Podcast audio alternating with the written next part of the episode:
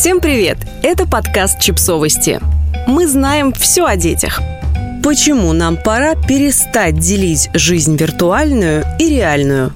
Текст подготовлен шеф-редактором изданий «Нет, это нормально» и «Чипс Journal.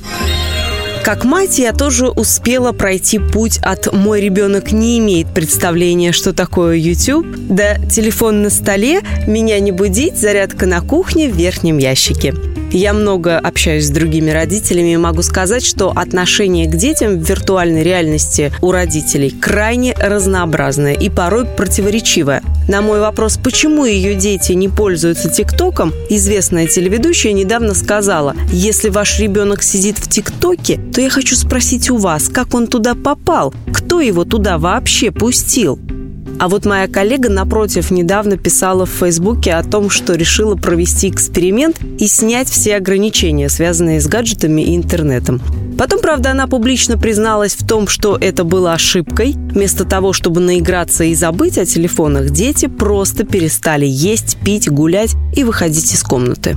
Приступив к этому тексту, я честно спросила себя, почему тема взаимодействия детей с гаджетами и интернетом меня так волнует. Зачем я пишу и думаю об этом снова и снова? Ответ прост. Я тревожусь и не нахожу никакого успокаивающего меня выхода. Более того, в реальной жизни вокруг меня почти нет примеров, которые бы меня вдохновляли или как минимум устраивали. И если уж совсем честно, я вижу, как сильна моя собственная зависимость от интернета и телефона, и это, пожалуй, пугает меня больше всего. Я слушаю и смотрю экспертов, которым привыкла доверять и которые меня утешают. Людмила Петрановская, Дима Зицер – Екатерина Шульман. Все они на разные лады советуют расслабиться и перестать демонизировать интернет и гаджеты. Как говорит Екатерина Михайловна Шульман, лет 200 назад злом считались и книги, а теперь родители только и мечтают о том, чтобы заинтересовать ребенка чтением. Действительно, нам давно пора перестать противопоставлять телефоны книгам, а интернет реальной жизни, особенно подразумевая, что первое – это хорошо, а второе – не очень. Жизнь стала слишком многослойной и действительно превратилась в одну большую метавселенную, где граница между реальным и виртуальным размыта начисто.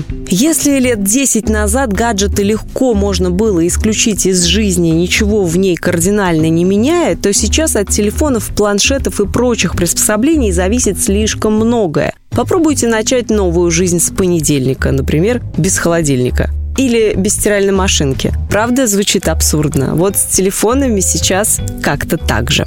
На вопрос, надо ли как-то регулировать отношения детей и подростков с гаджетами и интернетом, у меня, как и у всех вас, нет однозначного правильного ответа.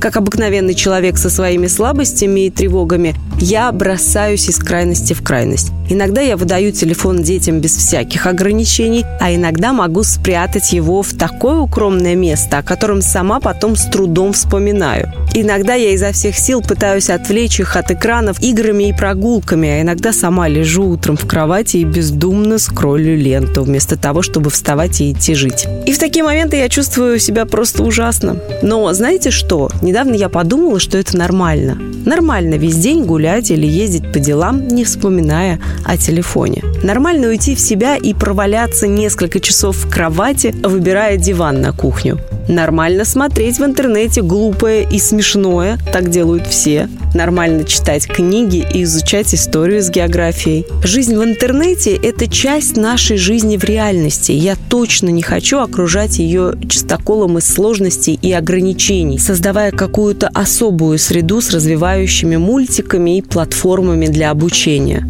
Да и вообще не существует какой-то отдельной жизни в интернете. Есть просто жизнь, в которой есть телефон, телевизор, пылесос и стиральная машинка. И мы, родители, которые не знают, как надо, но надеются сделать в итоге хорошо. И в интернете, и в реальной жизни.